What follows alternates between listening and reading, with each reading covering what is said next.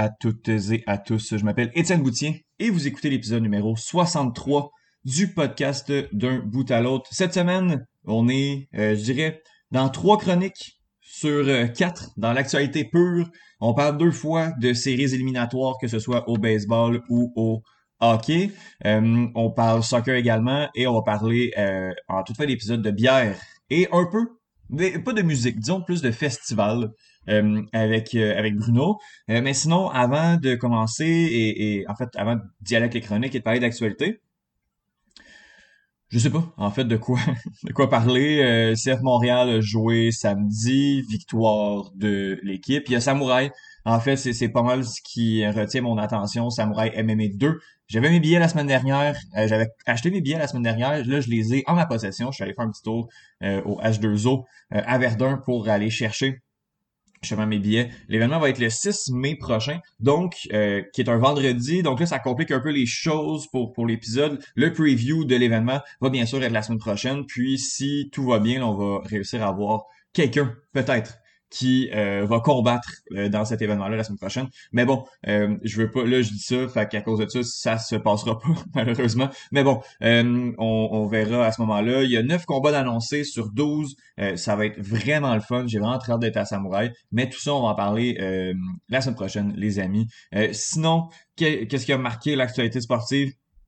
disons le ben en fait le, décès de, de, les décès en fait de Mike Bossy et de Guy Lafleur on en a entendu parler énormément au cours des, euh, derniers jours. Euh, Guy Lafleur euh, on n'a pas fini d'en entendre parler. On va en entendre parler pour les les semaines à venir. Puis on le mentionne un peu parce que ça venait juste d'arriver quand on a fait la chronique avec avec Yohan. Donc oui on va parler un peu du décès de Guy Lafleur mais ce sera pas la plateforme pour en entendre le plus parler au cours des prochains jours. Je dirais même des prochaines semaines ça va pulluler les nouvelles sur, euh, sur ce, cette emblématique joueur, disons-le, euh, tout de même.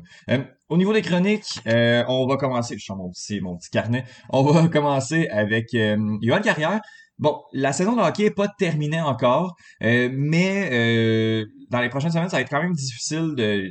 Les épisodes vont être serrés, serrés les, les, prochaines semaines, notamment avec Samurai qui s'en vient, Faber qui, qui va venir beaucoup, il y a beaucoup de, d'arts martiaux qui viennent. Ah oui, non, ça va être à la fin de l'épisode. Bon, les séries de la Ligue nationale s'en viennent à grands pas. Euh, on connaît pas tout le portrait euh, du euh, en fait des, des, des, affrontements, mais on peut avoir une très bonne idée, notamment dans la conférence de l'Est. Donc, Johan vient nous parler euh, de ce qui se passe justement euh, sur la planète LNH. Euh, qu'est-ce qui va se passer sur la planète LNH, en fait, au cours des prochaines semaines? Il y a Benoît Dosset qui vient parler soccer européen. Ça bouge, ça continue à, à, à, déborder toutes les nouvelles qui se passent. On pourrait, Benoît pourrait revenir aux semaines, là, tellement il se passe des trucs. On parle de l'arrivée de Eric Entag à la tête de Manchester United qui va prendre l'équipe au mois de juillet. On parle également du FC Barcelone qui a été éliminé euh, en grande part, en fait, contre toute attente euh, de l'Europa League. Et euh, finalement, on revient sur les demi-finales de Ligue des Champions qui vont avoir lieu la semaine prochaine. On retourne en série. Euh, les séries de la NBA qui, elles, sont déjà commencées avec Vincent Aureliana Pépin. Ça faisait longtemps qu'on avait poursuivi Vincent à l'émission. Euh, et il vient un peu nous parler du début. Il y a eu les, les play-in, euh, les espèces de, matchs de repêchage pour faire les séries. Les séries sont commencées. Quelles sont les forces en présence? Et Vincent nous prédit la finale. Il va bien sûr revenir fighter ses, ses, prédictions dans quelques semaines. Et finalement, on va terminer l'épisode avec Bruno Larose. Bruno, on a goûté à deux bières, en fait deux pale euh, de deux microbrasseries différentes et on, euh, en fait, euh, on les critique, on, essaie de deviner quelle est celle qu'on préfère. Puis on termine une petite page sur le festival de Baie-Saint-Paul, festival où nous serons, où on a enregistré des épisodes l'année dernière également. on va y retourner, on va être là, fait qu'on a un peu parlé des spectacles dont on a hâte de en fait les spectacles qu'on a hâte de voir. Puis euh, c'est un petit avant-goût également pour la chronique de la semaine prochaine de Bruno qui va être très très très chargé euh, cinq albums à critiquer. Donc euh, on en a pour notre argent la semaine prochaine. Mais petit avant-goût de ce qui va avoir lieu avec Bruno en fait à la toute fin de l'épisode. Donc voilà. Je pense qu'on peut se lancer dans nos chroniques. On s'en va à l'instant écouter Johan. Puis on se reparle à la toute fin de l'épisode. C'est le tour de Johan qui fait une chronique sur un sujet particulier. Johan Carrière, est-ce que euh, tu es officiellement euh, titulaire ou euh, propriétaire d'un baccalauréat en journalisme? Même pas proche un petit peu. ben moi, il me, reste, il me reste trois remises encore au moment oh où on se parle. Et mon deuxième stage, techniquement, je ne l'ai pas encore fait. Donc, moi, je vais oh! finir officiellement mon bac cet été. Ah, OK. Bon, ben écoute, écoute, c'est pas plus grave que ça. Je suis pas inquiet. Tu un stage? As-tu. Ouais, ben, mon deuxième stage, en fait, ça va être la job que j'ai. Ah, ok, ok, ok. Ça va compter comme un stage, mais il faut quand même que je fasse le rapport euh, et tout. Donc, euh, ça, ça va être ça. Toi, as-tu fini? Oui, j'ai fini euh, ah. jeudi matin. Là, on a ah, fait un petit oral. Puis... Yeah, je t'ai raconté. J'avais deux cours cette session-ci. Je m'étais bien accommodé. Fait que oui. Bref, on est venu parler de ça. Euh, je te féliciterai cet été quand tu finalement euh, auras ton bac officiellement. On est là pour parler hockey, pour parler euh, des séries de la Ligue nationale qui commencent euh, dans quelques jours, ben, dans deux semaines, disons à peu près. oui, à peu près. La, dernière journée de la saison régulière officiellement, c'est le, 1er mai. Il y a un match le 1er mai. Donc. OK. Mais, euh, somme toute, il y a quand même, on, on peut quand même avoir un portrait intéressant de euh, des séries jusqu'à maintenant. Euh, commençons. Pourquoi le Canadien ne fait pas les séries cette année, Johan? Le Canadien ne fait pas les séries cette année parce que le Canadien n'a pas une bonne équipe pour faire les séries éliminatoires, premièrement. C'est ça qui arrive. Deuxièmement, le Canadien de Montréal ne fait pas les séries parce qu'ils sont dans la meilleure division de la Ligue nationale. Il y a ça aussi qui rentre en ligne de compte. Euh, c'est ça, hein, quand je regarde, là, euh, il y a quand même. Il y a une équipe qui a 12 victoires de suite. Là. Euh, ouais, ouais, c'est ça qui arrive. En, Floride, ça va bien en ce moment du côté de, Sunrise. Là, les Panthers, comme tu le dis, sont sur une séquence de 12 victoires, ont officiellement remporté la, la conférence Est hier, donc ont, euh, été chercher cette, euh, cette victoire-là. Ça leur euh, garantit l'avantage de la glace pour toutes les, premières rondes des séries éliminatoires. Là, en ce moment, ils ont les devants au niveau des points sur l'Avalanche du Colorado, qui est l'équipe numéro un, qui s'est garantie aussi de la conférence Ouest. donc, ces équipes-là vont terminer 1 et 2 au classement général, advenant un affrontement entre Colorado et Floride en finale de la Coupe Stanley. Euh, ce serait la meilleure des deux qui aurait l'avantage euh, de la glace. C'est ce que ça veut dire. Euh, d'accord. J'étais au, Beer Market jeudi soir et on mentionnait que dans la conférence de l'Est, c'est possible que les huit équipes qui participent aux séries éliminatoires aillent chercher 100 points. Effectivement. Effectivement. Euh, c'est totalement possible. En fait, si on regarde les équipes euh, qui sont actuellement qualifiées pour les séries, euh, on a bien sûr les Panthers à 118 points. Ensuite, on a les Maple Leafs de Toronto, les Hurricanes de la Caroline et les Rangers de New York qui sont à 108. Le Lightning de Tampa Bay est à 102. Ensuite, on a les Bruins de Boston à 99 points avec 5 matchs à jouer on peut s'imaginer qu'ils vont aller chercher au moins un point lors de ces cinq matchs-là. Même chose pour les Penguins de Pittsburgh qui, eux, ont seulement quatre matchs à jouer, mais 99 points aussi. Et la huitième équipe, c'est les Capitals de Washington qui ont cinq matchs à jouer et sont à 97 points. Donc, effectivement, tout le monde pourrait aller chercher 100 points dans la division Est. Écoute, c'est pas compliqué. Là, ça fait au moins deux mois, deux bons mois et même plus qu'on sait que c'est ces huit équipes-là qui vont faire. Euh, les séries éliminatoires, c'est même pas proche. En fait, la meilleure équipe euh, qui n'est pas qualifiée pour les séries, c'est les Islanders de New York. Ils ont 80 points. Ils ont 17 points de retard sur une place en séries éliminatoires.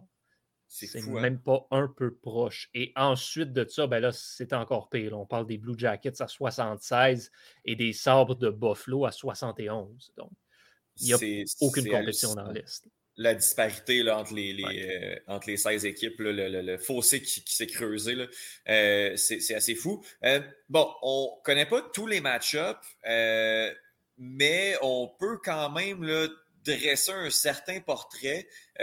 commençons ben justement peut-être par les Maple Leafs. C'est quoi?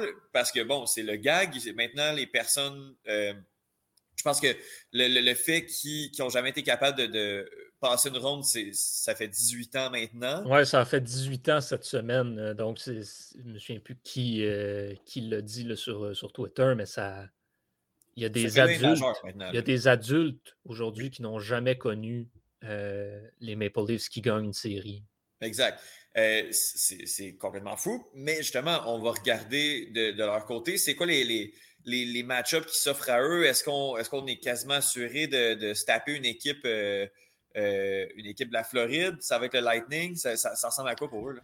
Ben, écoute, c'est sûr que là, il faut, dire, mathématiquement, il y a des choses qui peuvent encore changer euh, dans, la division Est, euh, dans la conférence Est, pardon. Mais quand tu regardes, euh, on peut y aller d'une certaine logique.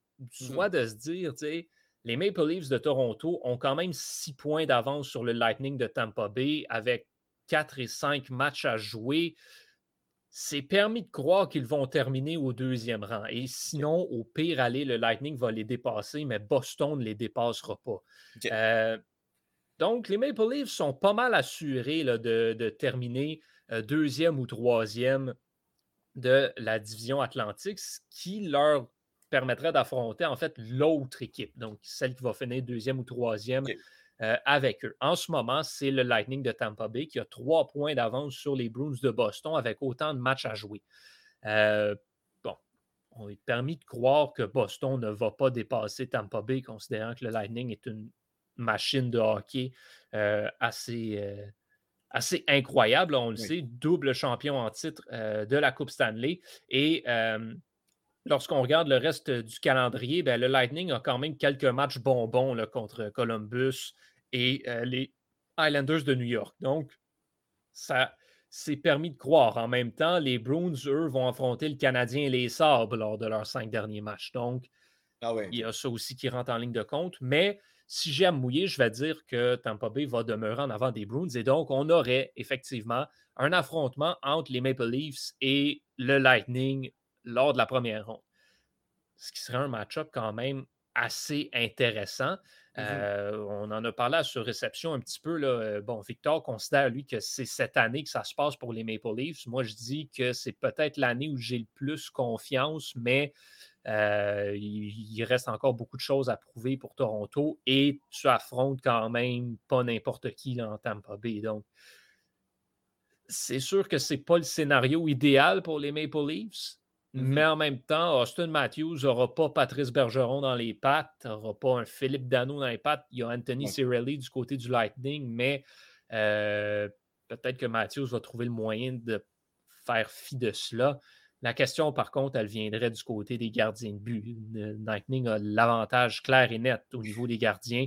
Euh, alors, ça se pourrait que cette série-là ne soit pas très, très longue, euh, malheureusement pour les partisans euh, des, Maple Leafs. Donc, ça, c'est le scénario probablement le, plus plausible. Si les séries commençaient demain, c'est le scénario qu'on aurait.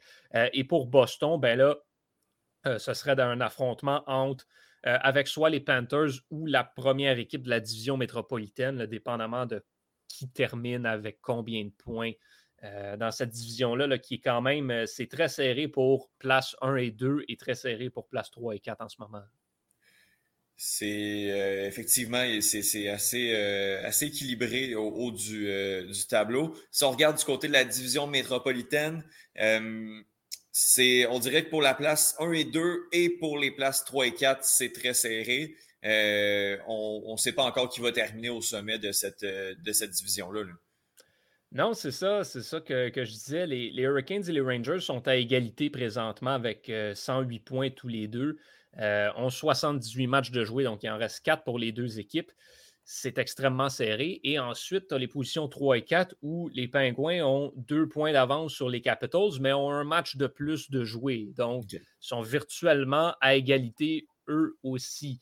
Euh, donc là, c'est la question. Bon, voilà, qui termine premier, qui termine deuxième. Ça, ça va être un grand avantage euh, d'affronter Boston ou Washington versus affronter les Hurricanes ou les Rangers euh, pour, pour ces équipes-là, versus affronter les Pingouins même également, peut-être. Alors, c'est sûr que on va avoir du bon hockey de, la part, de la part des deux équipes. encore une fois, si on regarde les affrontements qui restent au calendrier, euh, les Hurricanes l'ont quand même facile. On a deux affrontements contre les Devils, un contre les Highlanders.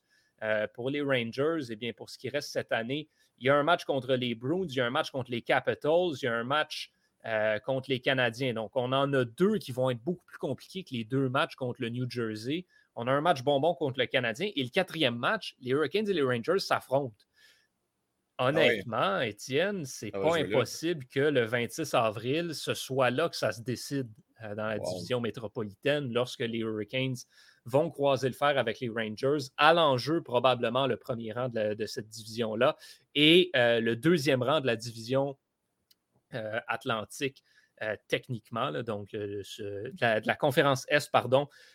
donc, cette, cette, position qui permettrait d'affronter le deuxième, la deuxième équipe du quatrième as. Donc, c'est, il y a beaucoup de points à l'enjeu. Pour, pour les Capitals et les Pingouins, ben, c'est, un peu la, c'est un peu la même chose. Il y a les matchs très importants.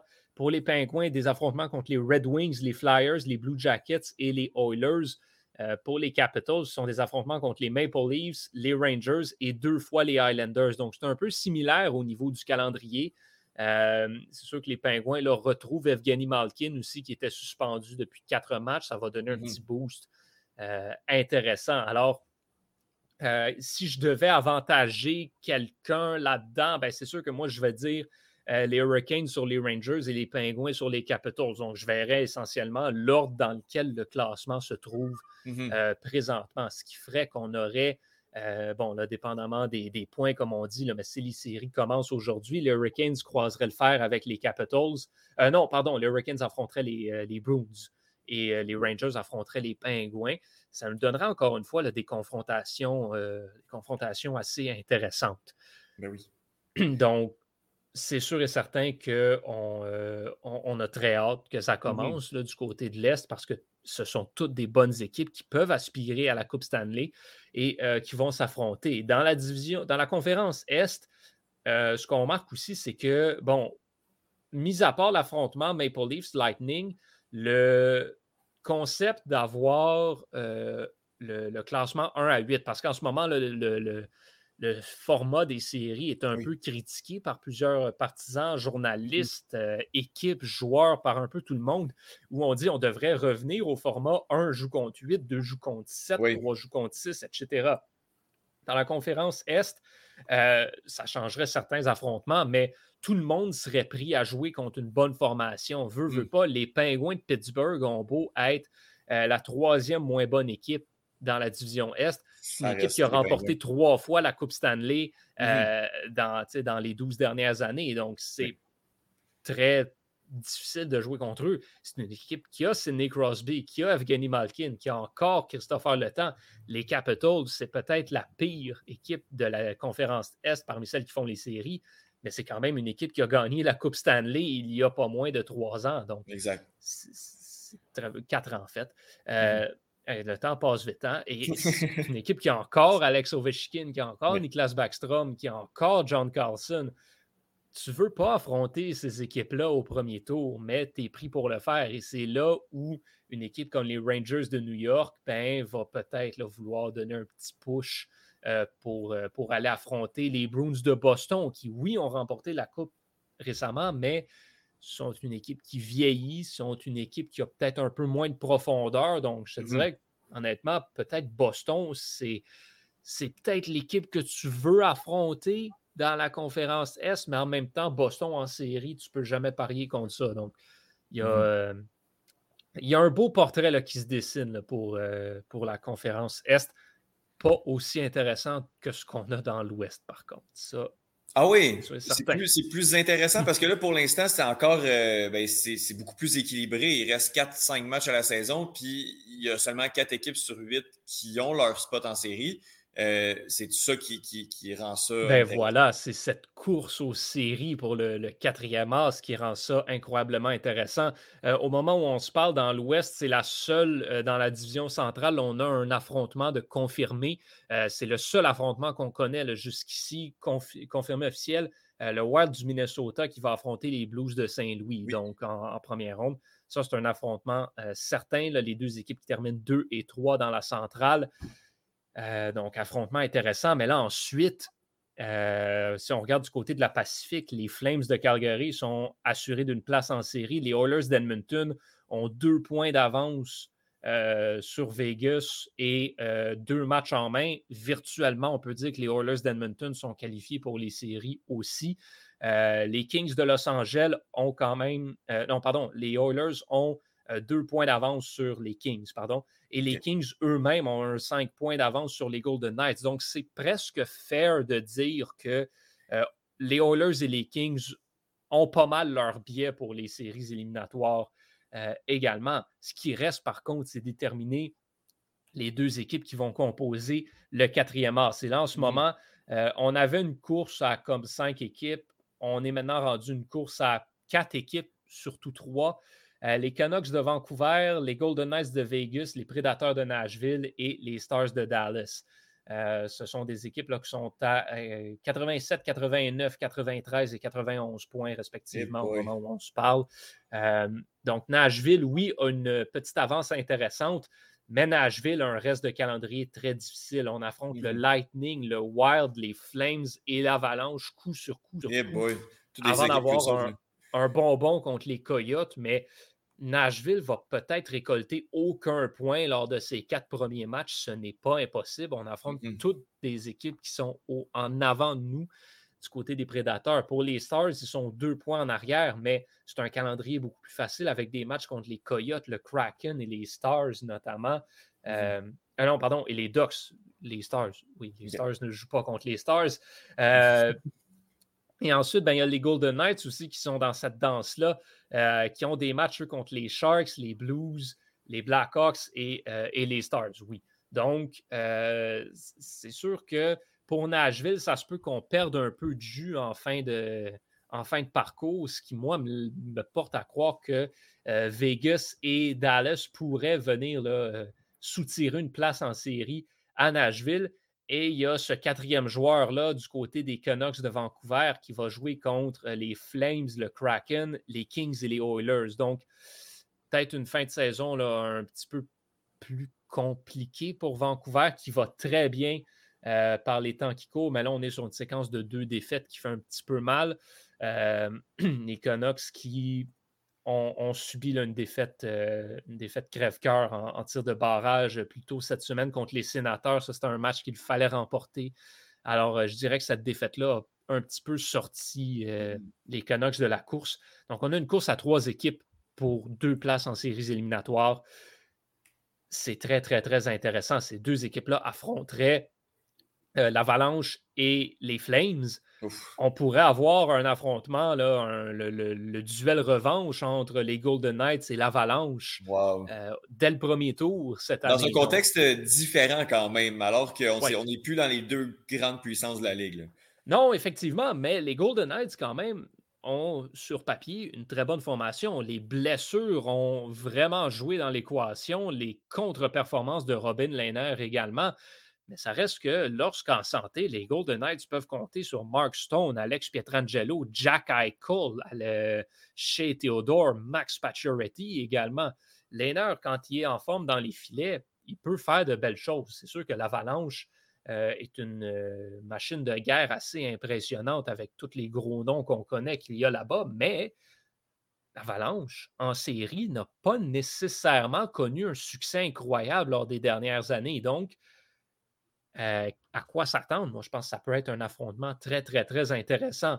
Par contre, dans l'Ouest, c'est là où on va peut-être chialer un petit peu plus sur euh, le format des séries éliminatoires parce que là, le Wild et les Blues s'affrontent au premier, au premier tour et ces deux équipes-là sont meilleures que, ben, en fait, sont un point seulement de la tête de la division Pacifique virtuellement, ces équipes-là euh, qui ont, euh, mettons le Wild, ben, le Wild, en fait, se trouve techniquement deuxième dans la conférence Ouest. Les Blues pourraient se retrouver troisième ou quatrième. Donc là, mmh on aurait techniquement un affrontement entre deux et trois en première ronde. Ce qui n'a ah pas vraiment de sens, c'est parce que la division Pacifique est beaucoup plus faible. Donc, on a les Oilers et les Kings qui ne feraient même pas les séries dans la conférence Est qui là se retrouvent, eux, à s'affronter l'un et l'autre, qui se retrouvent dans une situation avantageuse aussi où on n'a pas besoin de se taper les grosses gommes, alors que si c'était 1 à 8, ben, on se retrouverait à jouer contre le Wild et les Blues probablement. Donc, c'est sûr qu'il y a cette petite déception-là euh, du côté de l'Ouest qui va faire qu'une fois rendu en série, oui, on va avoir des affrontements incroyables comme celui entre le Wild et les Blues qui promet énormément, mais on va aussi avoir un affrontement entre les Oilers et les Kings. Qui, ça, c'est peut-être un petit peu moins glamour que ce qu'on a du côté de la conférence Est. Johan, je te pose la question en, terminant cette, page euh, euh, portrait des, séries aux fin de saison. la Coupe, elle s'en va du côté de l'Est ou du côté de l'Ouest cette année? Écoute, c'est une excellente question. Moi, au début de l'année, j'avais dit que les Jets de Winnipeg allaient remporter euh, la, Coupe Stanley, mais j'avais dit que les Jets allaient l'emporter en finale contre les Panthers. OK. Euh, bon. Euh, donc, j'aimerais dire les Panthers de la Floride. je pense que c'est un choix très, très plausible, très faisable. C'est sûr que l'Avalanche a des chances euh, le Wild et les Blues ont leur chance aussi. Il y a les Flames également. Les Flames pourraient être un excellent choix. Moi, c'est rendu personnel avec les Flames de Calgary. Euh, donc, il euh, va falloir qu'ils me prouvent qu'ils peuvent passer une ronde de séries éliminatoires avant que je leur donne la Coupe Stanley. Fait qu'écoute, je vais dire les Panthers, je vais dire les Panthers de la Floride qui vont remporter la Coupe Stanley. Donc, la Coupe reste en Floride. La Coupe reste en Floride, mais va changer de ville. Euh, Johan, en terminant, euh, je veux qu'on mentionne, on a appris, on enregistre le vendredi matin, donc on, apprend le, décès euh, du démon blond de Guy Lafleur à l'âge de 70 ans. évidemment, c'est un joueur qu'on que, qu'on n'a pas connu, que même si on combinait nos, nos deux âges ensemble, on l'aurait euh, peut-être vu jouer, on aurait des, des, des, on, l'aurait vu, on l'aurait vu si on, combine nos deux âges ensemble. OK, oui, on l'aurait vu. Oui, on l'aurait vu, mais un très On l'aurait vu en fin de carrière. Oui, exactement, exactement. Euh, qu'est-ce que ça représente euh, pour toi, Guy Lafleur, qui a continué à, exister dans l'espace médiatique québécois, qu'on a vu, qu'on a entendu parler beaucoup? Qu'est-ce que ça représente pour toi, ce, joueur-là, en fait? en fait, ça représente les Canadiens de Montréal. là, il y a une photo qui a circulé beaucoup depuis le début de la journée. Euh, de Maurice Richard, Guy Lafleur et Jean Béliveau. C'est mmh un petit peu ces trois-là qui représentent ce que c'est que le Canadien de Montréal. Euh, trois Québécois aussi là, qui ont marqué l'histoire non seulement des Canadiens, mais aussi de la Ligue, du hockey, euh, de, tout ce sport-là. pour moi, Guy Lafleur, ce que ça représente aussi, c'est un, peu ces, grands joueurs-là qui laissent une trace. on ne l'a pas connu, Guy Lafleur. Moi, je ne l'ai jamais vu jouer, mais comme je n'ai tellement entendu parler que je sais ce qu'il a fait, je, suis capable de comprendre l'impact qu'il a eu de par à quel point c'est un personnage qui était ancré dans la culture populaire, comme Maurice Richard, comme Jean Béliveau. Mmh c'est des personnages plus grands que nature qui ont eu un impact tellement incroyable sur la culture québécoise elle-même, sur la vie des Québécois aussi, qui ont été les idoles de plusieurs générations. Euh, alors, c'est vraiment ça. Quand tu me dis c'est quoi le Canadien de Montréal, ben, je vais te dire c'est ça. C'est Guy Lafleur, c'est Maurice Richard, c'est euh, Jean Béliveau. Il y en a d'autres qui vont se rajouter aussi, là, mais on, les, Guy Lafleur, ben, il n'a pas fait partie des, fameuses cinq euh, Coupes Stanley, si on veut, mais mmh. il, y a tout ça. C'est l'organisation la plus prestigieuse de la Ligue nationale et à la tête de cela, on retrouve ces trois-là. Et ben, Guy Lafleur, qui est le meilleur pointeur aussi de l'histoire de la franchise, ça compte pour quelque chose euh, également. Donc, c'est vraiment c'est une très grosse perte pour les Québécois. Euh, Kobe Bryant, quand il est décédé, ça a été énorme pour la ville de Los Angeles. Euh, ça a été énorme pour les partisans de basketball. Euh, bien aujourd'hui, c'est un petit peu la même chose. Le Québec perd l'un de ses grands personnages de son histoire. Et je ne sais pas si euh, les gens, mettons, du Canada anglais, les gens aux États-Unis, qui, oui, ont été des partisans de hockey, oui, ont vu Guy Lafleur dominer pendant des années, euh, vont ressentir cette perte-là autant qu'elle sera ressentie euh, au Québec. le gouvernement qui étudie la possibilité de tenir des funérailles nationales pour Guy Lafleur, il y a deux athlètes qui ont eu des funérailles nationales dans l'histoire au Québec c'est Maurice Richard et Jean Béliveau. Ce serait logique d'en avoir pour, euh, pour Guy Lafleur euh, également. évidemment, toutes nos, nos pensées vont avec, avec la famille de, de, ce joueur et tous ceux qui, qui l'ont côtoyé au fil des années. Johan Carrière, je te remercie énormément. bonne, bonne fin de, session avec, avec tes travaux.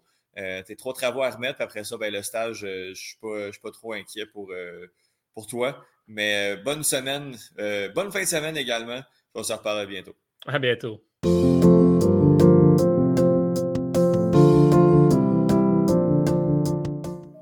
Il y a encore une fois énormément de choses qui, euh, qui bougent, qui se passent sur la planète soccer. On en parle avec Benoît Dessay. Salut Benoît, comment vas-tu? Salut Thierry, je vais bien. Je pense qu'il en est de, toi, de même pour toi et pour tous ceux qui nous écoutent. Effectivement, effectivement. Ben, écoute, on commence par une équipe qui va peut-être un peu moins bien. Euh, il s'agit de Manchester United. Euh, l'équipe, euh, bon, navigue dans le milieu de classement de la Premier League depuis déjà trop d'années. on a renvoyé Ole Gunnar Solskjaer il y a quelques mois pour le remplacer par Ralph Ragnick, qui allait devenir directeur du développement, directeur sportif, en tout cas, un, titre de ce genre-là au mois de juillet le temps qu'il trouve un nouvel entraîneur-chef. On a maintenant l'identité de ce sélectionneur. Il s'agit de Eric Mtag, euh, qui va terminer la saison avec l'Ajax Amsterdam et euh, qui va se joindre à United dès le 1er juillet 2022. Qu'est-ce que tu penses de cette signature? Est-ce que c'était la meilleure candidature, à ton avis? Ben, la meilleure candidature, on va le savoir au thème de son aventure avec United. Parce que on se disait tantôt quand euh, a été nommé que c'était déjà une belle option parce que il regarde le parcours qu'il avait dans ses différents clubs avant d'arriver à United. Mais aujourd'hui, on se rend compte que la mayonnaise a du mal à prendre. Euh, Eric Tang, lui, à la différence des Running, va venir à l'intersaison, donc il aura le temps de mettre tout, ce qu'il veut en place pour euh, avoir son équipe. Tantôt, il vient de dire qu'il a accepté d'arriver à United parce qu'il veut avoir son mot à dire sur le recrutement des joueurs. Déjà, mhm. Ça, c'est quelque chose de assez important quand un entraîneur arrive dans un club. Je pense que United aujourd'hui, c'est une déception, il faut le dire comme clairement. Après avoir recruté des joueurs qui sont, on va dire, pas des joueurs de seconde zone, je vais parler de ces trois renforts, Baran, Jason, et, Jason Dumont et puis Cristiano. On s'attendait à ce mmh. que euh, United rivalise avec euh, City et Liverpool pour le titre. Mais aujourd'hui, on se demande si United va jouer la, première, la, Ligue des Champions la saison prochaine. Donc, c'est clairement une saison, on va dire un fiasco. Et cela aussi est le résumé de ce qui se passe, au fait, dans le vestiaire. Depuis le départ de Ferguson, il y a comme des, les, joueurs ont pris un pouvoir de telle enseigne que les, entraîneurs ont du mal à, s'imposer. Van Gaal est arrivé, ça a été un fiasco. Mourinho, pareil. Euh, tu viens d'évoquer tantôt l'incident auquel a succédé Rangnick. C'était pareil, même s'il a terminé deuxième, c'est toujours pas le Manchester de Ferguson que tout le monde espère revoir. En fait, le Manchester qui joue clairement les premiers rôles dans le championnat, qui joue le titre et non qui joue, qui joue pour essayer de terminer parmi les quatre premiers du, championnat. Alors, mmh est-ce que ça sera productif?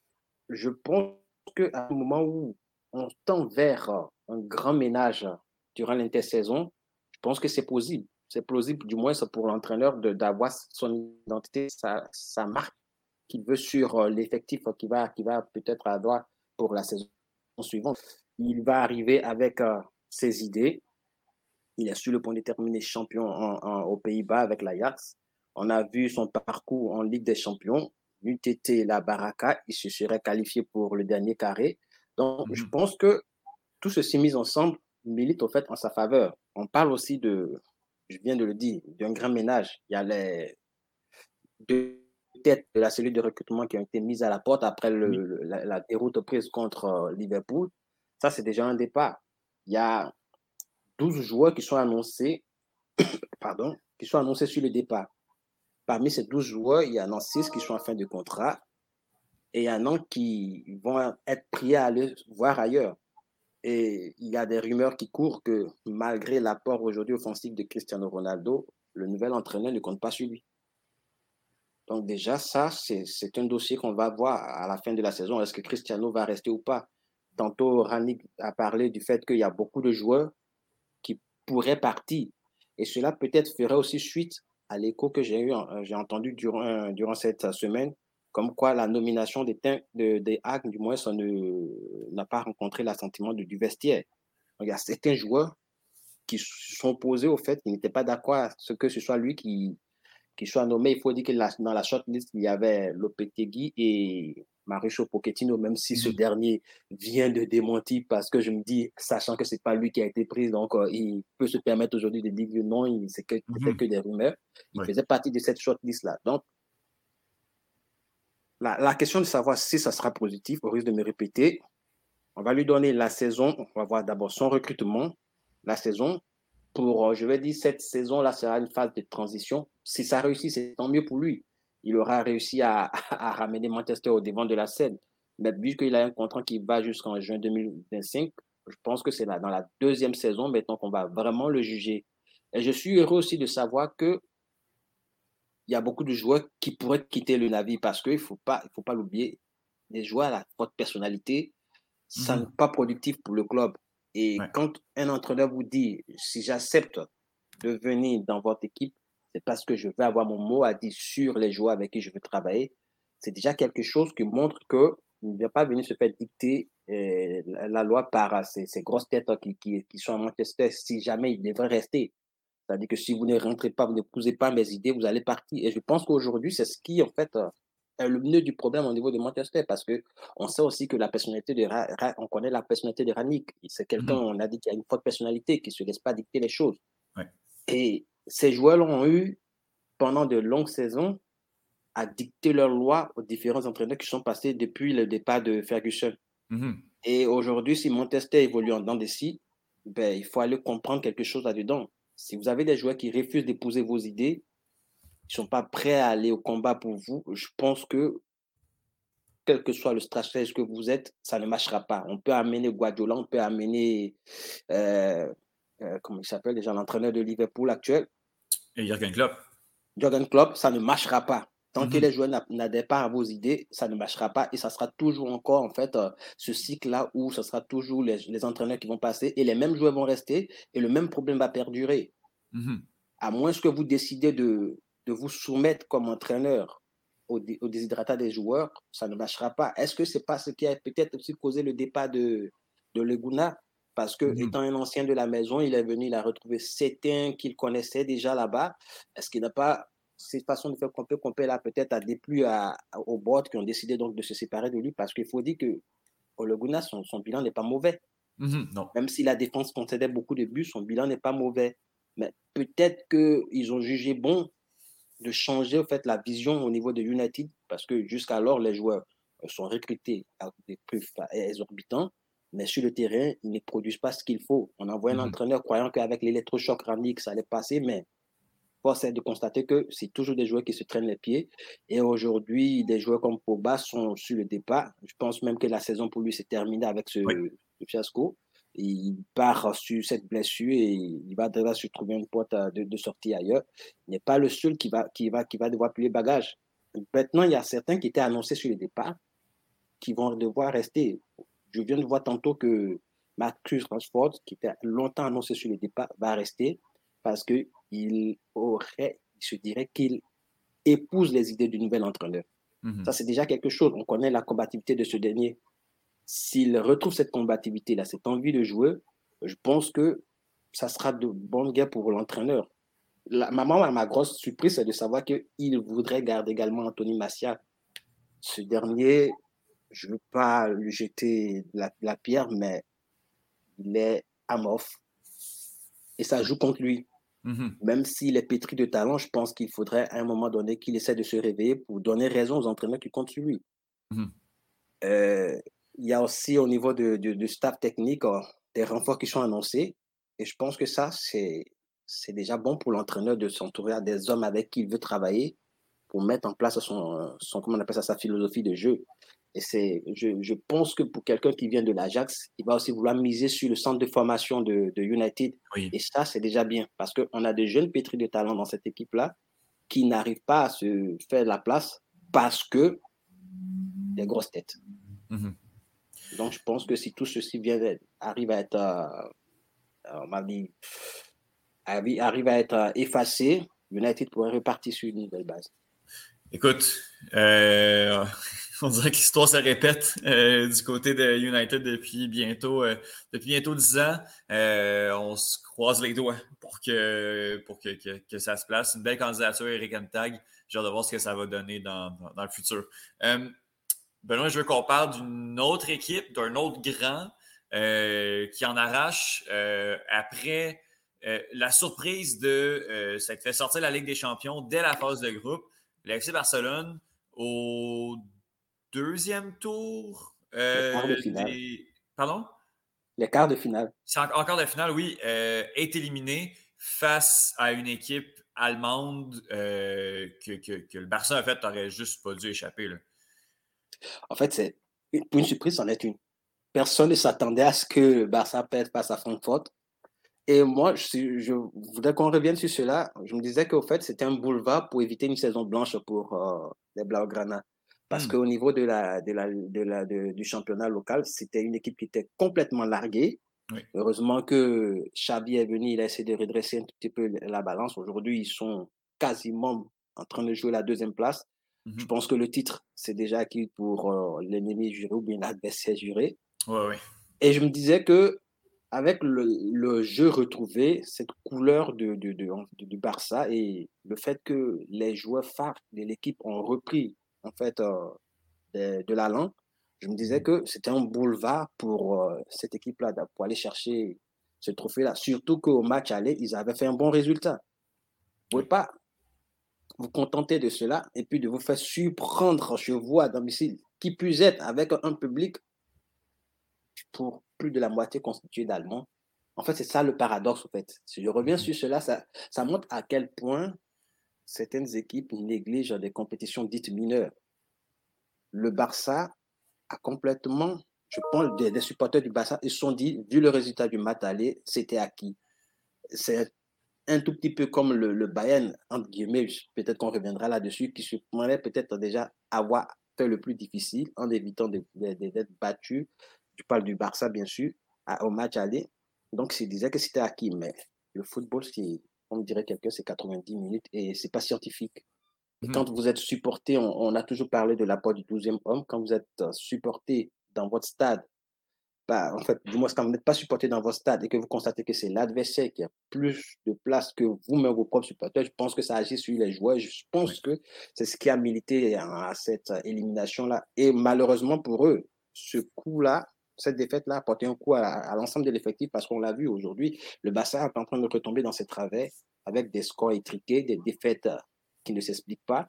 Mhm. Et tantôt, Xavi vient de taper du poing sur la table, malgré la, dernière sortie qui s'est soldée par une coup de victoire. Il n'a pas aimé le jeu fourni par ses joueurs. Ça, c'est en train de montrer que le Barça peut retrouver ses vieux démons, peut se faire attraper du moins par ses vieux démons. Alors, j'espère bien que le discours de Xavi va continuer par porter fruit, de sorte qu'il termine bien cette saison-là, parce que, ma foi, je ne m'attendais vraiment pas à ce que cette équipe-là brille autant. Mhm. Euh, je me dis que s'il arrive vraiment à canaliser tout le monde et qu'on efface l'ardoise de cette élimination, la saison prochaine sera bonne pour Bassa. Et, et l'objectif qui est défini, minimum deuxième, est réalisable. Mhm. On va pouvoir mettre nos énergies dessus, en fait, d'ici la fin de la saison parce que là, c'est ouvert. On n'a pas d'autres choses. Euh, on n'a pas d'autres compétitions à jouer du côté du, FC Barcelone qui entame une, réelle reconstruction, là, quand même, de, ce côté-là. Euh, Benoît, je veux qu'on aille du côté de la Ligue des Champions maintenant, la vraie compétition européenne, euh, et qu'on parle un peu des demi-finales parce qu'il y a d'excellents affrontements qu'on auquel on va assister au cours des prochaines semaines. On va commencer par euh, Liverpool-Villarreal. Villarreal qui est cette équipe-là surprise, qu'on n'attendait pas en demi-finale, mais il ne faut pas que Liverpool euh, les prenne pour acquis parce qu'il pourrait, pourrait se faire jouer un solide tour. Ben, c'est une double confrontation déjà hispano-anglaise dans ces derniers carrés de la Ligue des Champions. Oui. Et comme tu l'as dit, cette affiche du, du 12, euh, du 3 mai du mois, entre, non, c'est du 27 avril, entre Villarreal et. C'est juste la semaine qui vient. Entre mm-hmm. Villarreal et Liverpool, je pense que tout le monde dira que Liverpool part avec l'avantage des pronostics. Sauf que Villarreal nous a montré dans les deux phases éliminatoires que ils sont capables de surprendre les favoris. Ils vont chercher des résultats à l'extérieur. Ce n'est pas une équipe qui se contente de bien jouer à domicile, mais ils vont vraiment chercher des résultats à l'extérieur. Et le dernier match de Liverpool dans cette euh, phase d'élimination directe contre l'équipe portugaise a montré que les Reds peuvent se faire en fait, euh, surprendre lorsqu'ils mmh essaient de lever le pied. Ce 3-3 concédé contre euh, Benfica, mmh, c'était une surprise pour une équipe qui menait 3-0. Mmh Alors qu'on sait que Villarreal une philosophie de jeu et ils ont une défense en fait, assez solide. Ce sont des joueurs, comme le disait Olivier Capot, qui fonctionnent sur le plan de l'entraîneur. Ils respectent vraiment. Eux, ça fait le bus. À la différence de l'autre club espagnol qui se retrouve dans ce dernier carré, eux, ça fait le bus. Et ils ne se contentent pas de faire le bus. Ils ont des joueurs qui savent aller dans les transitions en phase directe, pas mmh. JVC. Et ils ont Gérard Morino qui est capable de surprendre toute défense à n'importe quel moment sur une action mmh anodine. Donc, je pense que Liverpool devrait vraiment se méfier de cette équipe-là. On l'attendait vraiment pas à ce dernier niveau-là. Euh, je pense que ça va se jouer sur un rien du tout. Ça va se jouer sur la volonté de Liverpool de vouloir tuer définitivement tout suspense au match aller. Parce que je pense qu'au match retour, ça sera plus difficile pour Liverpool de faire une différence. Eu égard ce que cette équipe-là nous a montré dans, dans cette compétition cette saison.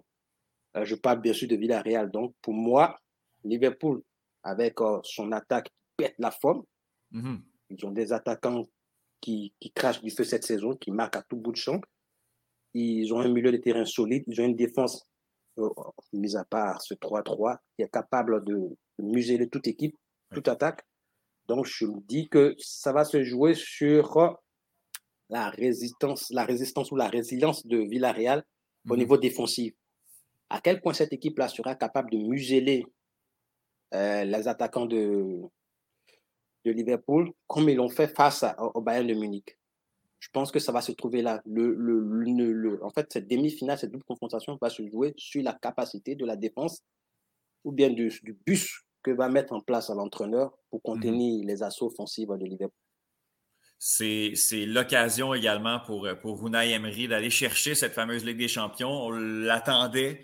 Euh, puis on n'est pas là du tout, mais on l'attendait avec, avec le Paris Saint-Germain. On l'a un peu moins attendu avec Arsenal, quoique c'est une équipe qui peut un petit peu plus aspirer à la Ligue des Champions que, que Villarreal. Mais finalement, le, sélectionneur euh, espagnol, visiblement, euh, a son coup à jouer dans cette compétition-là en, 2022 avec, avec Villarreal. Euh, on va passer de l'autre côté. J'aurais tendance à dire du côté des, favoris. Euh, Manchester City, Real Madrid. Est-ce que l'équipe qui gagne cette confrontation-là est favorite en fait pour en, finale pour remporter la, Ligue des Champions? Je pense que si vous tombez sur Liverpool en finale, vous ne partez pas favori, vous êtes à 50-50. Mais l'équipe qui gagne cette, euh, cette double confrontation a clairement sa chance parce qu'elle aura 90 minutes comme l'équipe qui sera en finale de, de mmh remporter la Ligue des Champions de cette saison. Et cette confrontation-là, je pense, a aussi, je dirais, avantage pour les Anglais parce que depuis la phase éliminatoire, c'est une équipe qui ne concède pas de but, clairement pas. Ils n'ont rien encaissé depuis la phase d'élimination directe. À la différence du Real de Madrid qui est prenable un peu partout je viens de mhm. parler du bus du Villarreal, de Villarreal. Le bus du Real de Madrid, malheureusement pour cette équipe-là, ne fonctionne pas. Mhm. Et c'est une équipe qui a tendance à vouloir mettre ce bus-là en place quand ils ont des équipes, des adversaires en face qui jouent beaucoup. Mhm. Des adversaires qui sont supposés être au même niveau que le Real. Le Real baisse son, son niveau de jeu et essaie de miser sur, euh, comment on appelle ça, la vitesse de Vinicius, la vision de jeu de, de ses milieux de terrain. Et on va dire la baraka actuelle de, de Benzema. Moi, je pense que c'est trop peu face à une équipe de City qui sait posséder le ballon, mmh qui n'a pas de buteur attitré. Et c'est là, en fait, qui est le dangereux pour euh, le Real Madrid. C'est-à-dire que tout le monde peut marquer au niveau des City. Et ça, je pense que aujourd'hui est en train de se creuser la tête pour savoir comment contenir les assauts répétés de cette équipe-là. Euh, il y a aussi peut-être l'histoire qui pourrait militer en faveur du Real Madrid, c'est que cette équipe-là, quand elle élimine les tenants du titre, a mmh. tendance à aller jusqu'au bout et à se ressortir mmh. avec euh, la victoire finale. Est-ce que l'histoire va se répéter? Je pense que les Merengues voudront que oui. Et il ne faut pas oublier que depuis que Guardiola est à City, son obsession, ce n'est pas la première ligue, c'est de vraiment aller chercher la Ligue des Champions. Mhm. Donc, euh, pour moi, ça part sur un, on va dire, un nouveau qui veut s'inscrire au palmarès de cette compétition-là, qui est City, qui a beaucoup faim. Et comme eux-mêmes le disent, les rois de cette compétition-là, qui veut donc se reposer sur son historique dans cet événement-là pour pouvoir surmonter l'armada, on va dire, de joueurs techniques que, dont dispose City. Donc, ça va se jouer en fait sur, euh, je dirais, les vieux démons des deux équipes. Mhm. Le Real, je l'ai dit, est prenable à l'aller comme au retour. Est-ce que le Real va pouvoir surmonter ces démons de dire que l'adversaire est supérieur à nous techniquement, donc il faut faire le bus? Si oui, le Real peut passer. Est-ce que, comment il s'appelle, euh, Guardiola va se faire rattraper par ces démons pour faire sortir encore une autre schéma tactique de son petit chapeau C'est ça aussi la question. Et avec ça, on verra en fonction de ce qui va se passer. Mais je dirais léger avantage aux Anglais. Mhm. Donc, on pourrait se retrouver encore. Ben, en fait, on a des scénarios ben, super intéressants. On pourrait se retrouver avec une finale 100% espagnole, une finale 100% euh, anglaise. Euh, on dirait que c'est la, c'est les deux scénarios possibles depuis plusieurs années, euh, que ce soit Angleterre ou Espagne, c'est entre les deux, entre ces deux ligues-là que le, trophée se partage. Malheureusement, pour l'ensemble des autres euh, pays de, du, vieux continent, c'est les deux meilleurs championnats actuels euh, en Europe. Et mhm. je trouve que c'est un peu logique de retrouver ces deux-là, ces deux pays-là régulièrement dans les derniers cas. Mhm. Puis je trouve, ça, je trouve ça bien parce que, bon, euh, on, dirait que ben, quand on regarde du côté de Liverpool, qui, oui, s'est inscrit dans cette compétition-là au cours des dernières années, mais dans les dix dernières années, ça avait quand même été plus difficile. Au moins, on est loin, on est loin du, euh, Barça. Quoique le Real est encore là, là euh, va toujours être là. On est loin du Barça de l'Atlético qui, se le partageait, en tout cas, qui se partageait les finales au cours des dernières années les premiers matchs allés vont se jouer la semaine prochaine, au courant de, la semaine prochaine. Puis les matchs retour vont être, je crois, directement la semaine d'après. On arrive rapidement pour euh, la finale. Oui, c'est ça, hein? euh, fin mai habituellement. Donc, euh, oui, la finale est prévue le 28 mai à Paris. Ah oui, Stade de France. Et donc, les matchs retour, je crois, c'est dans la semaine du 3 et 4 mai. Donc, ça donc la semaine directement la semaine d'après. Super. Bon, ben Benoît de je te remercie beaucoup. On regarde ça. Puis écoute, dans deux semaines, on va être capable de, justement mettre la table pour la finale de Ligue des Champions. Yeah. Merci.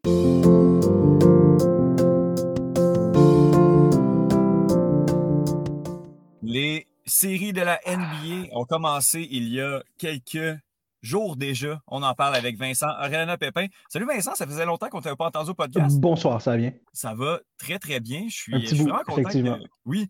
Euh, écoute, on, se, on se lance dans euh, les séries justement de la NBA. Il y a eu les matchs de, de, play, play-in euh, qui ont été joués il y a quelques jours. et le premier tour je dirais à la limite, tire à sa fin. On va commencer par la conférence Est. ça va pas bien du tout pour les Raptors, Vincent. Ben, c'est fini, effectivement. ça, va pire que mal, c'est pas mal fini. Puis c'est vraiment dommage parce que euh, avant le début des séries, euh, les Raptors, c'était pas mal l'équipe chérie des, euh, des, spécialistes en analytique parce que comme ils sont absolument bâtis parfaitement pour défendre les Sixers, dans le sens où ils switchent tout en défensive. Les cinq joueurs sur le court en même temps sont longs sont grands, sont forts. Tu sais, quand tu peux compter comme quand tu peux compter sur des défenseurs comme OG, Scotty Barnes, Pascal Siakam, c'est trois joueurs élites. Ensuite, tu rajoutes Birch ou Chris Boucher qui font tous 6-9, 6-10, sont extrêmement longs, extrêmement athlétiques. Puis en plus, tu peux compter sur Fred Van Vliet, qui est un des meilleurs défenseurs de petite taille au monde. Ah, mm. Tu vas être extrêmement difficile à battre défensivement, malheureusement. Euh, ils n'ont pas pu compter sur Gary Trent Jr. les deux premiers matchs. Je pense qu'il a, essayé de jouer le deuxième match, mais il n'était pas à 100% euh, il devait avoir comme une gastro ou quelque chose. Il était, il était vraiment pas lui-même. Scotty Barnes s'est blessé à une cheville pendant le premier match. Fait c'est vraiment dommage parce qu'on va toujours se demander ce qui aurait pu être. Parce que les Raptors ont battu les Sixers trois fois pendant la saison. Puis s'il y a ah un coach défensivement qui est assez brillant pour s'ajuster au bon moment, pour euh, que ce soit garder ou couvrir euh, Harden ou Embiid. Puis en plus, le meilleur joueur défensif, bullshit, le deuxième meilleur joueur défensif des Sixers, c'est Mathias Tibul, puis il n'est pas vacciné. Fait qu'il n'a pas le droit de jouer à Toronto. Fait que tout, tout était aligné super pour, dans, la direction des Raptors pour leur permettre d'accéder au deuxième tour, mais les blessures puis euh, la maladie, pour, dans le cas de, Gary Trent Jr., ont fait en sorte que ce ne sera pas cette année. Puis, regarde, tu as, juste Joel Embiid. Regarde, le, le, prix ou le titre de MVP, c'est un prix de saison régulière. Mm-hmm. Mais parce qu'on est des fans de sport stupide, puis que, regarde, on aime se poser des questions complètement ridicules, mm-hmm. c'est inévitable qu'on va se dire, Chris, c'est Jokic qui va le gagner, Nikola Jokic des Nuggets. Mais là, on voit que les Nuggets vont se faire battre en quatre matchs par les Warriors, puis on va voir les Sixers battre les Raptors en quatre matchs. Fait qu'on mm-hmm. va se dire, mon Dieu, ça aurait dû être Embiid. Ce qui est absolument faux. C'est un prix de saison régulière, donc c'est une bonne chose que Jokic va le gagner pour une deuxième année d'affilée. Il y a une meilleure saison régulière que Embiid, mais on voit Embiid complètement dominer dans les playoffs, puis c'est inévitable qu'on se pose cette question-là. Je vois qu'il y a le, Heat de Miami qui est en, ben, en fait qui est oh, en première position. Qui ça va bien cette année là, pour le Heat. Là. Ouais, mais pour une certaine raison, personne ne parle du Heat. Comme dans, les cercles de basketball, ESPN, ah euh, personne parle du Heat. C'est peut-être parce qu'ils ont, ont eu quelques comme, épisodes bizarres pendant la saison. pendant il y a un mois, peut-être un mois et demi, Jimmy Butler, pendant un timeout, comme, a envoyé chez le coach. Le coach, il a lancé son clipboard, son clipboard, puis il a dit Yo, man, qu'est-ce que tu veux? Tu veux qu'on se batte Tu sais, comme ça allait, ça, allait très.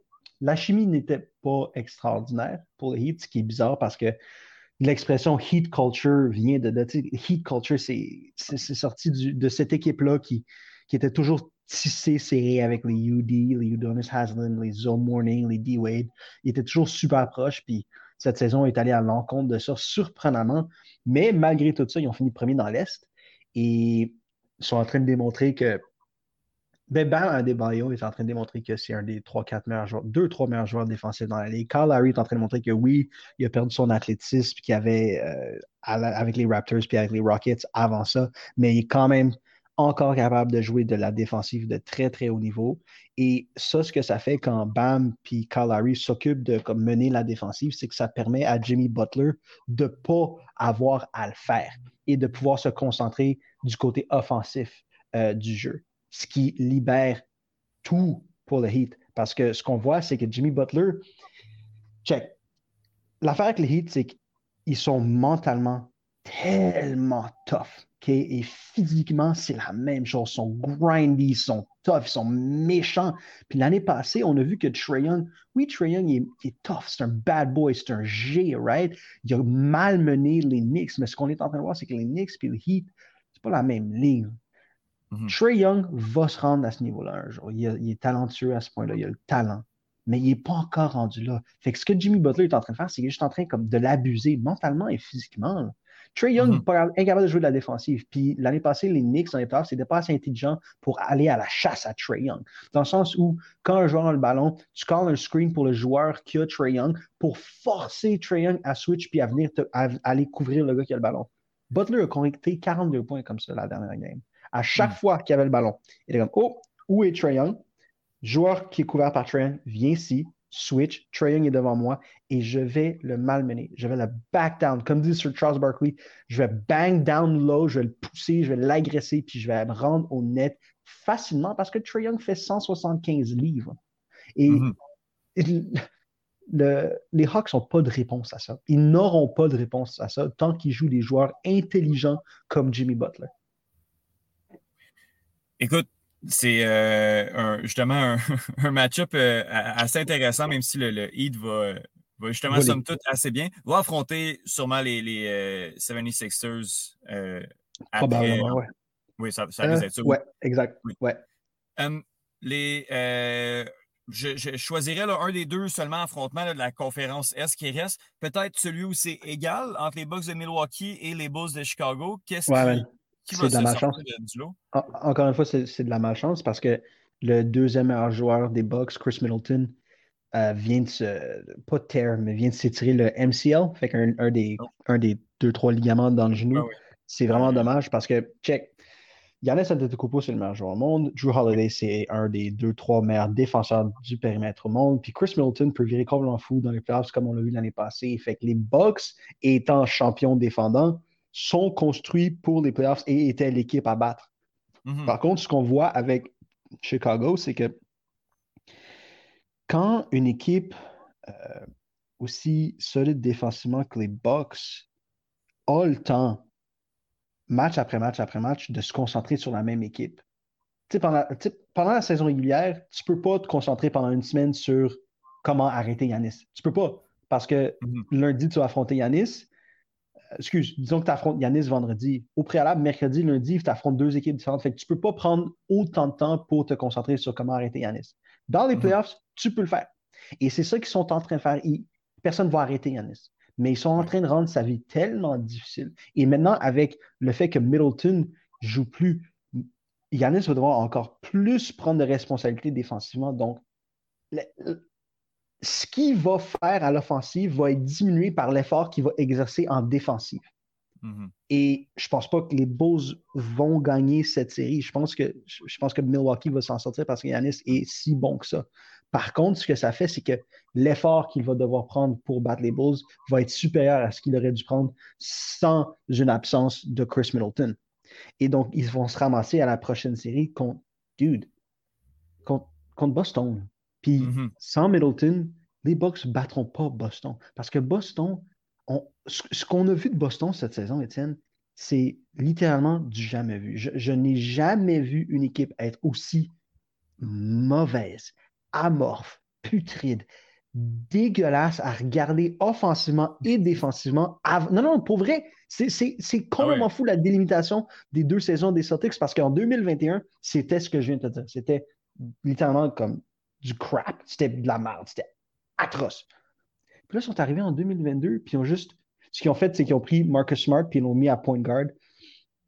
Ils l'ont mis comme point guard, puis ils ont, euh, ils ont changé Robert Williams. Ils n'ont pas changé de position, mais au lieu de jouer du 5, ils l'ont mis au 4, puis défensivement, il est devenu ce qu'on appelle un rover. Fait qu'au lieu de se stationner dans peinture comme le ferait Rudy Gobert ou Nikola Vucevic, ou je pense à quelqu'un d'autre, genre Ivica Zubac, euh, Robert Williams joue la même position, mais il est beaucoup plus athlétique. Fait qu'ils mettent entre le périmètre puis la clé. Fait qu'il bouge librement, puis avec son athlétisme puis ses longs de comme 7 pieds 10, il est, en mesure d'aller contester des shots dans la clé au rim.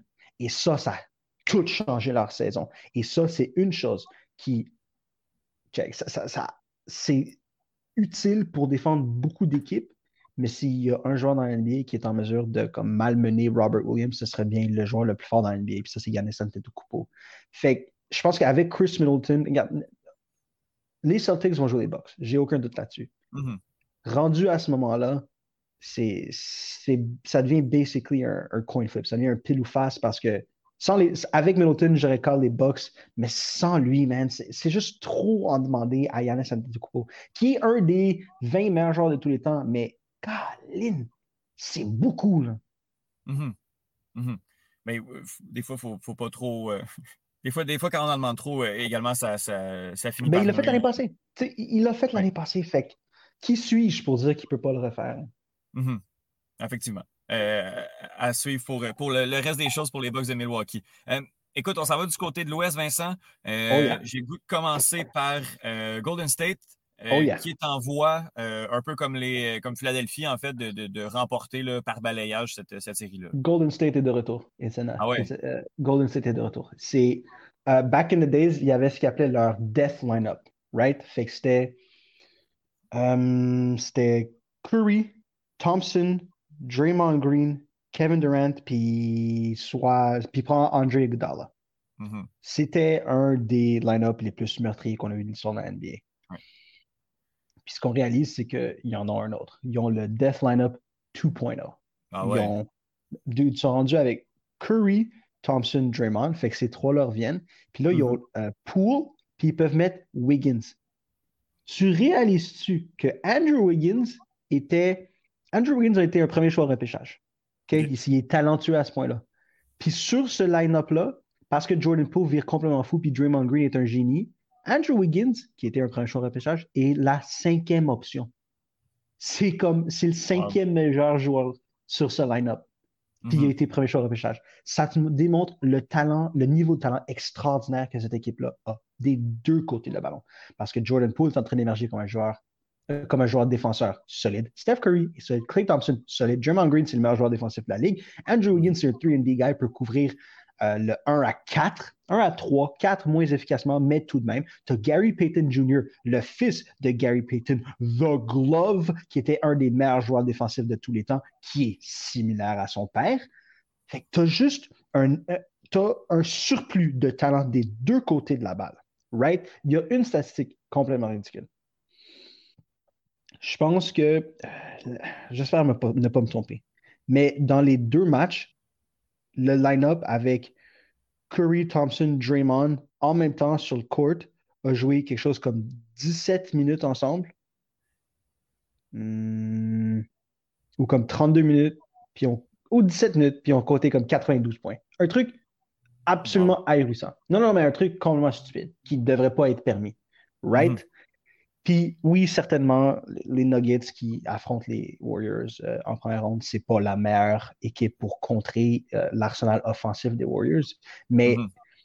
on- il n'y a rien que tu peux faire contre ça parce que Jordan Poole, on s'attendait jamais à ce que Jordan Poole devienne ce niveau-ci de joueur.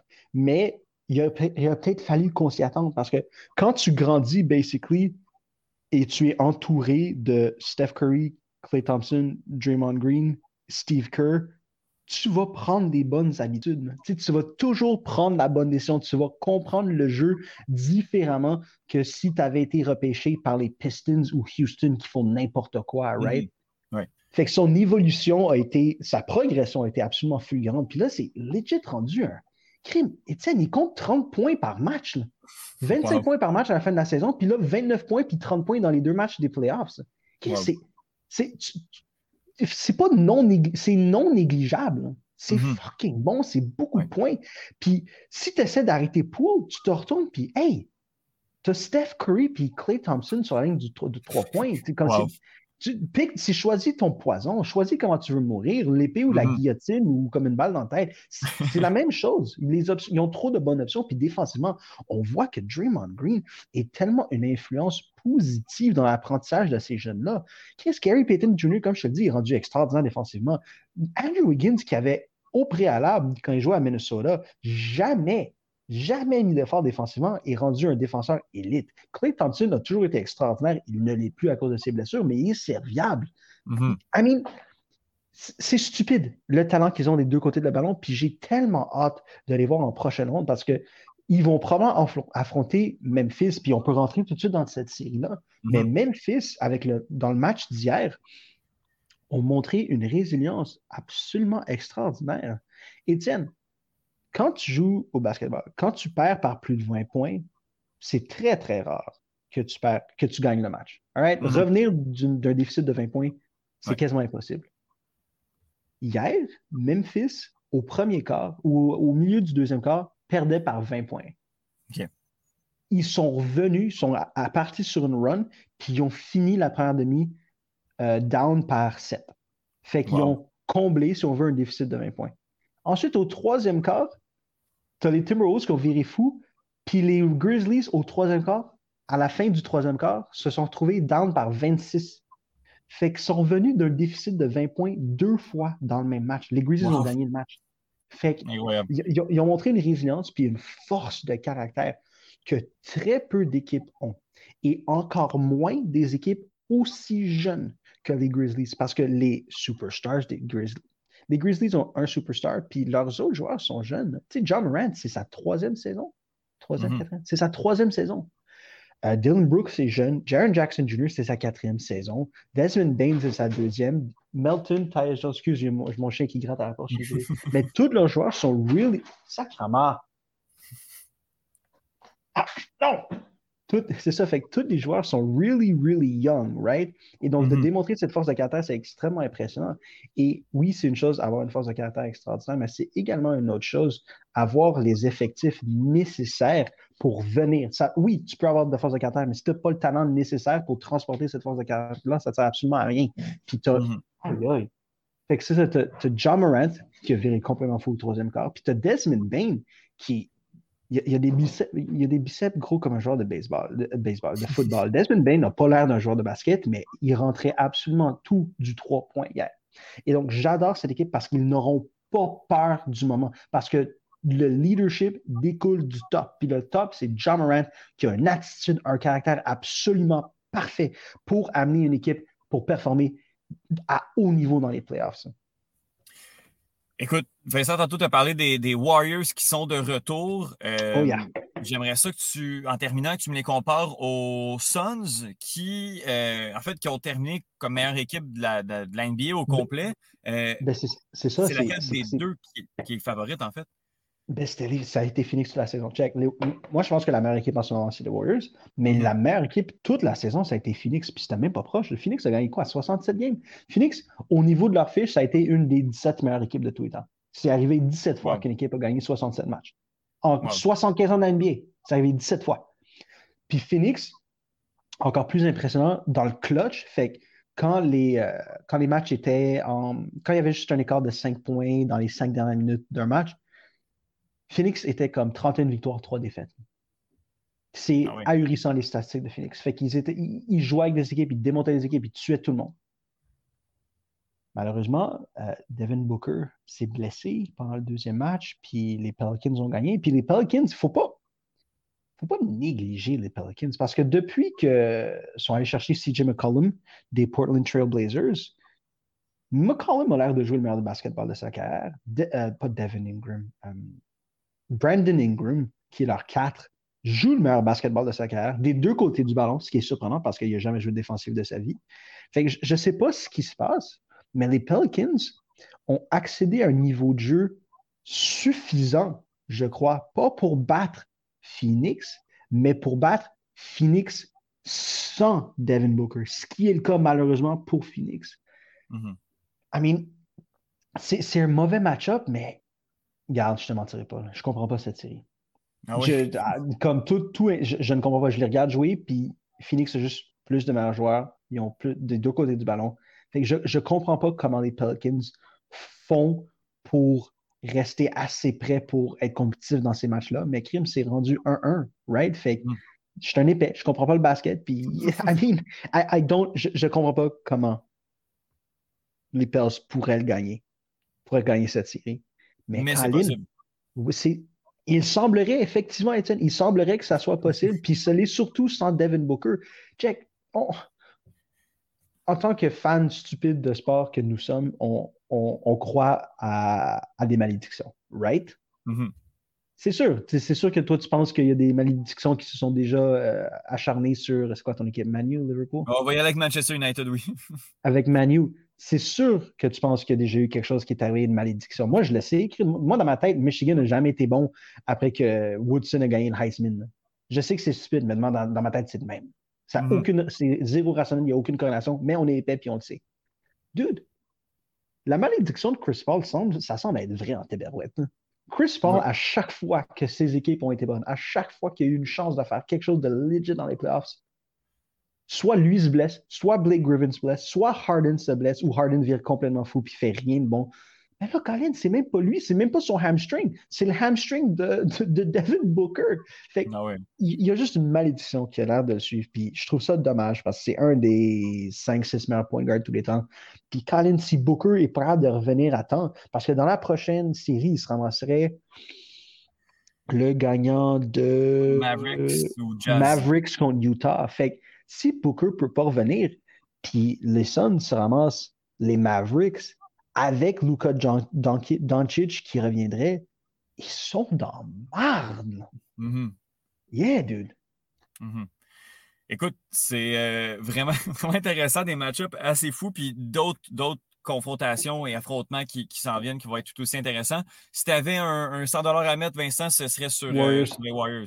Est-ce que tu me dis qui je pense que je vais gagner ou qui sur qui je mettrais mon argent euh, considérant les, les, odds de Vegas? Euh, ben, qui, qui, devrait gagner? À, quel argent tu serais le plus sûr, toi, de, de, de remporter? Je mettrais, je mettrais mon argent sur les Warriors. Ah ouais, hein? Ou Ah ouais. Boston. Ah shit. Probablement Boston. Ouais, Boston, sont à Boston? ce niveau-là. Ouais. Boston. Non, Warriors. Ben, un des deux. Je mettrais, je mettrais mon argent sur Warriors contre Boston en finale. Une finale Boston Warriors, super. Ben écoute, Vincent, tu vas revenir euh, défendre tes prédictions là, dans quelques Uh-oh. semaines quand on Uh-oh. va aller, on va se rendre en finale. Tu n'auras pas le choix là. Alright, sounds good. C'est bon, parfait. Ben ça, je te remercie beaucoup. Puis on se reparle, euh, on se reparle justement pour la finale. Yes, sir.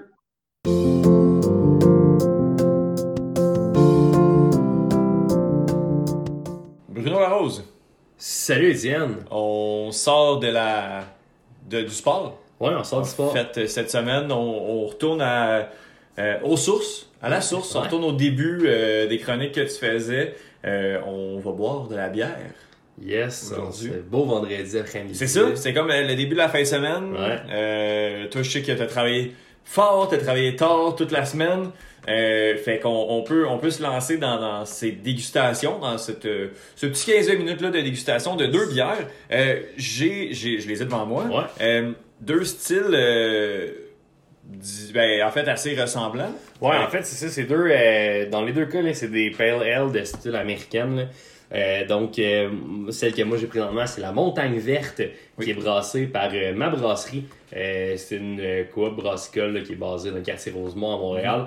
Donc, euh, eux, ils, ils brassent, ils brassent là-bas. Ils ont aussi des bières de l'île de Garde, de Boswell. En tout cas, il y a une couple de micros qui se Mhm. retrouvent là. C'est un collectif, là, fait qu'il y a plusieurs. euh, c'est le même principe un peu que Schlag, mais peut-être en Oui. plus petit un peu, là, euh, avec euh, tout le respect que j'ai pour ma brasserie. Euh, ma brasserie, là, ils font une bière qui s'appelle Trois balles de prise, Oui. qui est une très, très, très, très bonne IPA. Puis ça, c'était mon lien avec le sport pour aujourd'hui. Ah bon, ben ok, super. Il doit y avoir aussi une équipe de sport qui est à Port-Neuf et qui doit, tu sais, justement, être les Port Portneuvois. Probablement, effectivement. Mais on dirait que je sais pas, on vient de le prononcer, je le reprononcerai pas. Euh, les Port-Neuvoises, la Port-Neuvoise, en fait, Yes. euh, qui est la bière des Grands Bois que, tu, que, que j'ai dans les mains. Euh, Qu'est-ce que tu as comme information sur cette, sur cette brasserie-là? Euh, Grand Bois, ils sont, ils sont situés à Saint-Casimir. Euh, eux, ça, c'est dans la MRC de Portneuf, donc euh, la- c'est dans le coin de Québec. là. Ok, c'est bon. Je, je me trompe pas. Bon, parle MRC, hein? Ben, c'est que j'ai vu MRC de Portneuf, j'étais Oui. comme, ben, même ça, c'est Québec, c'est vrai. Parce que tout le monde, euh, tu sais, tout le monde. Regarde les MRC. Comme, Ouais, oh, ouais, je suis rendu dans la MRC de, de un tel et tout. Monde Ouais. s'en rend compte. Effectivement. Donc, euh, ils font. euh, ils ont beaucoup, beaucoup- l'ouvrir. Ouais, ouais, pas trop. Ils ont vraiment, euh, eux, euh, à Saint-Casimir, ils ont vraiment beaucoup de, beaucoup, beaucoup, beaucoup de sortes de bières. Euh, c'est une microbrasserie le, de jour, mais le soir, c'est aussi une salle de spectacle. Donc, ils ont à chaque année, là, ils font, là, ça va de, être de retour cette année. Ça s'appelle la commission brassicole.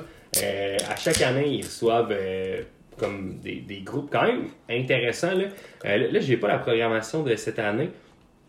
Mais euh, c'est dans quels autres, disons? Est-ce que euh, c'est euh, Cowboy Fringant? Ouais, ben mettons là, celle qui avait été prévue en 2020 mais qui a été annulée, il y avait euh, Hôtesse d'Hilaire, Pépé sa guitare, euh, Marc Derry, euh, entre autres. Il y a déjà eu Émile Bledo, Ariane, Ariane Moffat est allé là, Patrick Watson, euh, Bernard Adamus, La Chicane, Philippe Braque, donc À Saint-Casimir, dans le coin de Québec, il y a une place euh, intéressante quand même où aller. euh. Ouais, exactement. Puis tu sais, il y a plein de shows qui étaient prévus en 2020, en 2020 mais qui ont été annulés. Là. Mhm. Donc, comme a- les, les derniers shows qui ont été annulés en ordre, c'est Marc-Pierre Arthur, Les Cowboys Fringants, puis Mon Doux Seigneur. Ok, quand même. Quand même. C'est ça, tu sais, il y a quand même quelque chose. Puis euh, l'événement, la commission de Broscol, ben, c'est de retour là, cette année en 2022, le, le 18 juin. Euh, quand je travaillais à, à la prairie, on en parlait quand même beaucoup de ça. On a jamais entendu parler quand même pas mal. Puis euh, ça avait l'air assez intéressant. Donc, euh, écoute, Étienne, là, ça, c'est. euh, si tu veux Ben, je, je t'annonce que j'ai fait le switch parce que j'ai débordé un petit peu la mousse de celle-là, puis j'ai goûté. Fait qu'on pourra, on n'aurait pas pu jouer à la mienne est-tu meilleure que la tienne, étant donné que j'avais déjà goûté. Fait qu'on a fait le switch. Toi, tu es en train de gérer la mousse de la euh, Port-Neuvoise. Ouais. Euh, comme vous avez compris. Euh, donc, euh, je peux commencer à goûter. Ouais. Puis après ça, on va. ben, on peut goûter les deux, c'est pas plus grave. Ben oui, on goûte ça. en même temps. là. Donc, santé, bon, Santé, bon santé.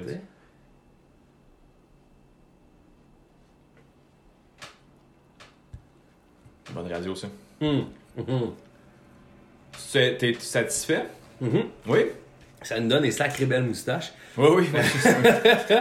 Euh, ouais, moi j'aimerais, ben, tu sais, ça respecte assez bien le style. là. Oui. Donc, euh, tu sais, c'est. euh, c'est ça. c'est des IPA, c'est des ale américaines. Donc, euh, ça va chercher quand même beaucoup le, le- le goût du houblon, assez, euh, assez malté aussi. Mais, tu sais, c'est léger, là. Puis, tu sais, c'est- c'est blond-blond, là. On voit très, très bien au travers. Oui, quand oui, même. oui. Euh, moi, sérieusement, je l'avais jamais goûté, celle-là. Les Grands Bois, pour vrai, font vraiment des, des, des bonnes Ouais. bières. Là. euh, Avant, c'était cool. Il y avait des toutes petites bouteilles. OK?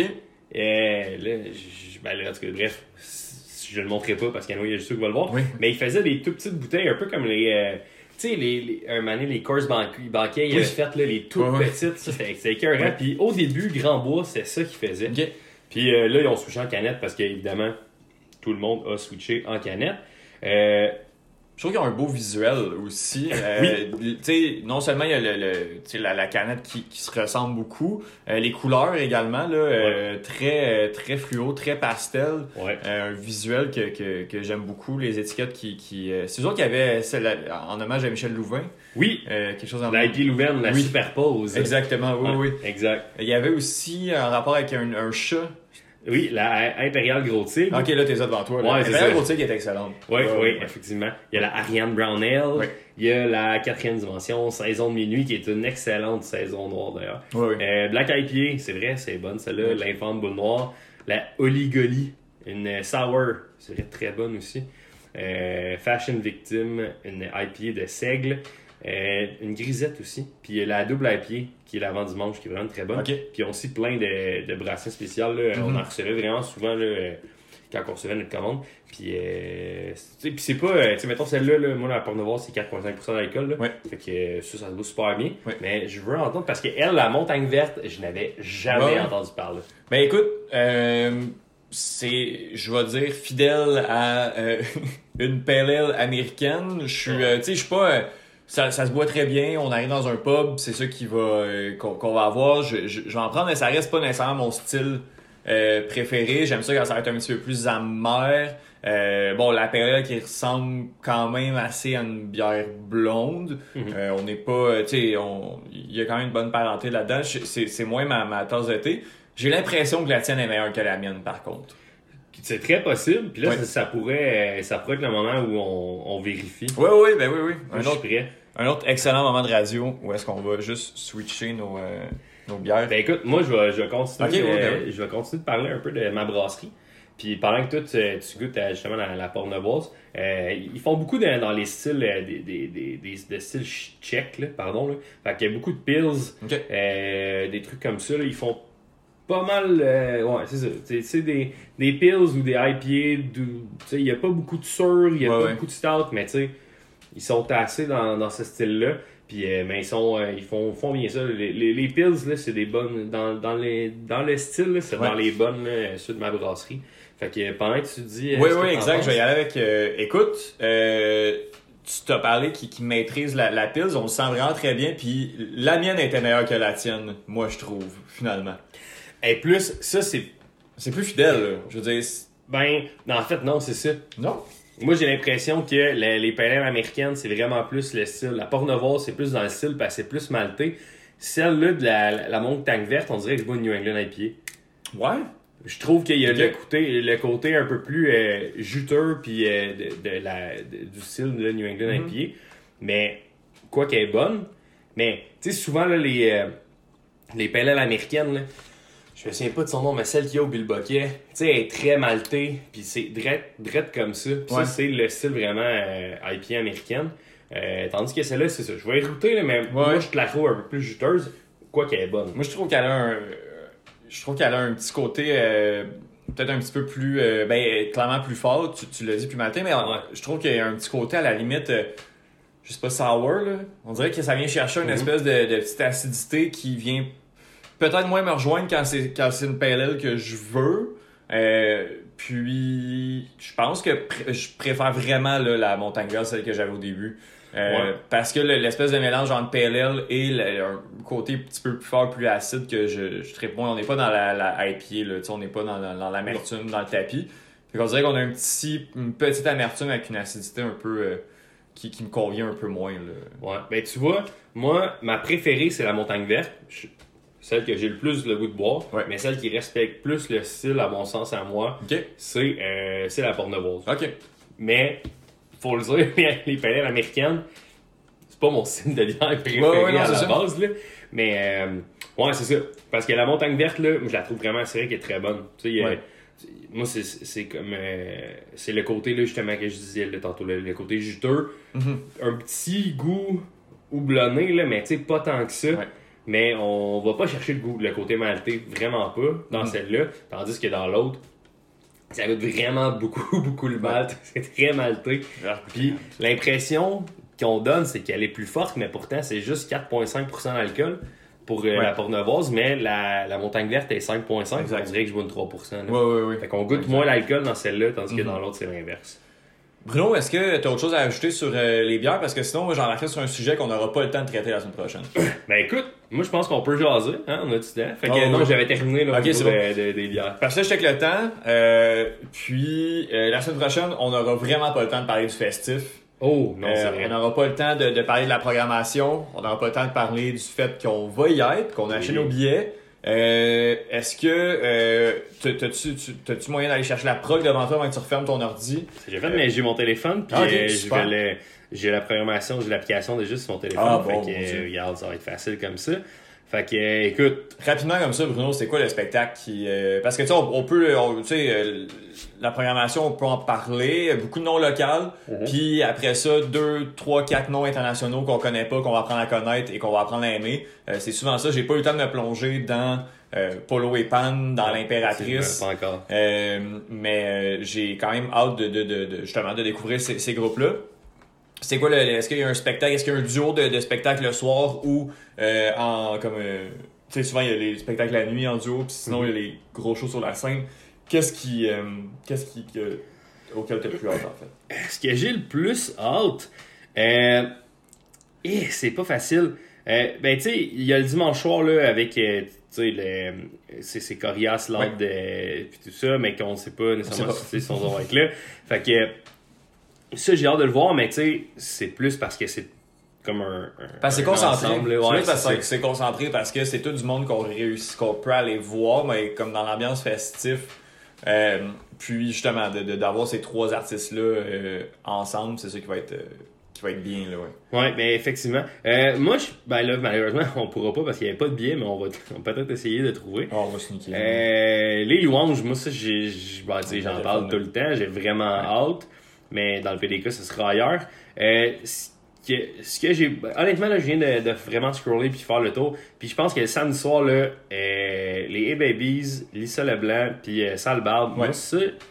Sale Barbe? Sale Barbe, je connais pas tant que ça. Ouais, été un peu déçu de savoir que c'était eux autres qui, qui étaient comme Ah ouais. au plus haut là, moi. Puis mais ça a l'air que ça connaît un succès comme tu sais incroyable.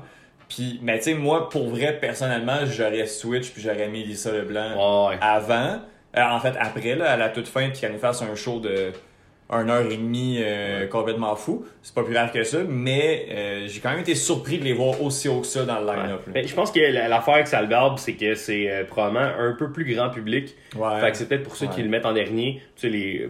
Parce que tu sais, il va y avoir aussi beaucoup de citoyens. Tu sais, c'est la- la place des jardins. Fait qu'il va y avoir plus de, plus de monde, tu mettons des citoyens peut-être plus âgés un peu Mhm. aussi. Fait que peut-être que ça, ça va. euh, C'est pour ça, peut-être que c'est comme ça. Euh, mais les j'ai vraiment hâte. Je l'ai jamais vu en fait en spectacle. Ah ouais?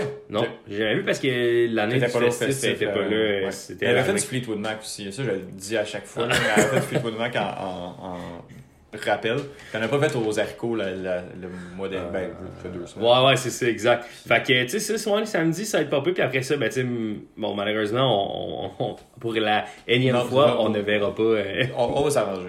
on va s'arranger. Ouais. Mais dans le PDK, on a des bières Tony fait que- Ouais, ouais, non, c'est sûr. On est pas mal pris ce soir-là quand même. Non, ça c'est clair. Ouais. Fait que euh, il y a plein de plein de trucs cool euh, honnêtement euh, même euh, petit petit Béliveau que j'ai jamais vu. Vrai. j'étais sur la scène flottante, c'est sûr que ça va être épais, ça va être excellent.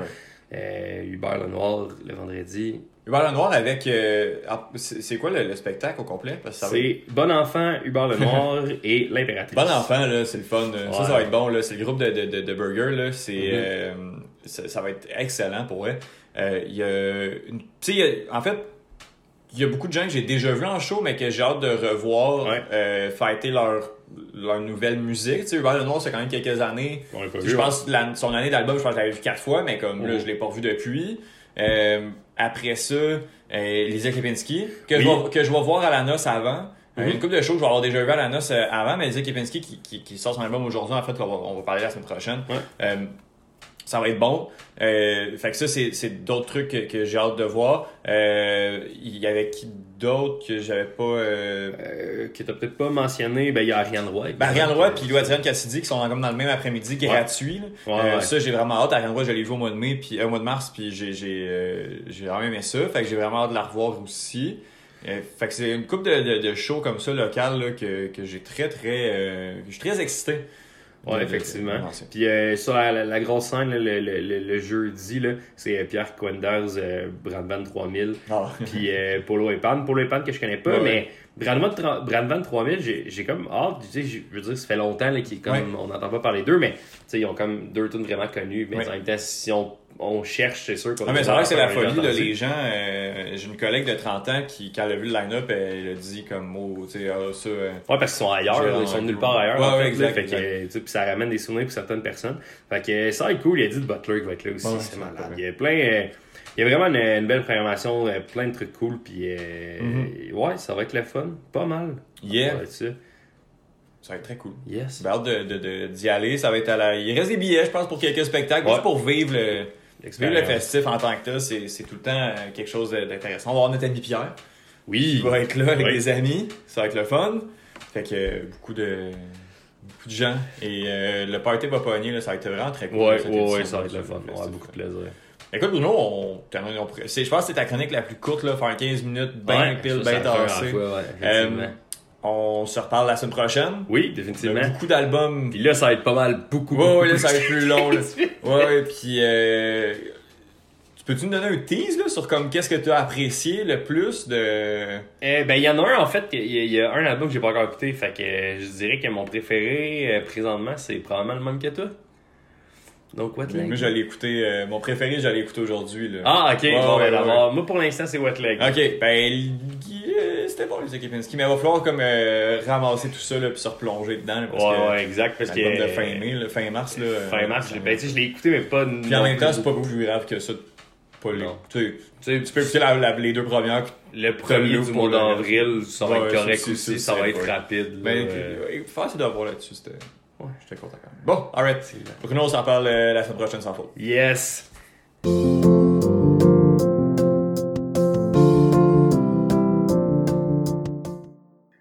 Je remercie Bruno, je remercie Vincent, je remercie Benoît ainsi que euh, Johan pour euh, leur rapport à l'émission. Euh, la semaine prochaine, on va parler, comme je l'ai dit, on va parler MMA, on va parler également musique. Ça va être très intéressant. Et ne pas oublier, ce soir, il y a deux combats de deux Québécois. Euh, en euh, arts martiaux mixtes, on a euh, Charles Jourdain qui va affronter Lando Vanata ainsi que Marc-André Barriot qui va affronter Jordan Wright. Et euh, ben ça, ça s'ajoute à la victoire d'Olivier Aubin-Mercier euh, la semaine dernière, en fait mercredi dernier au PFL.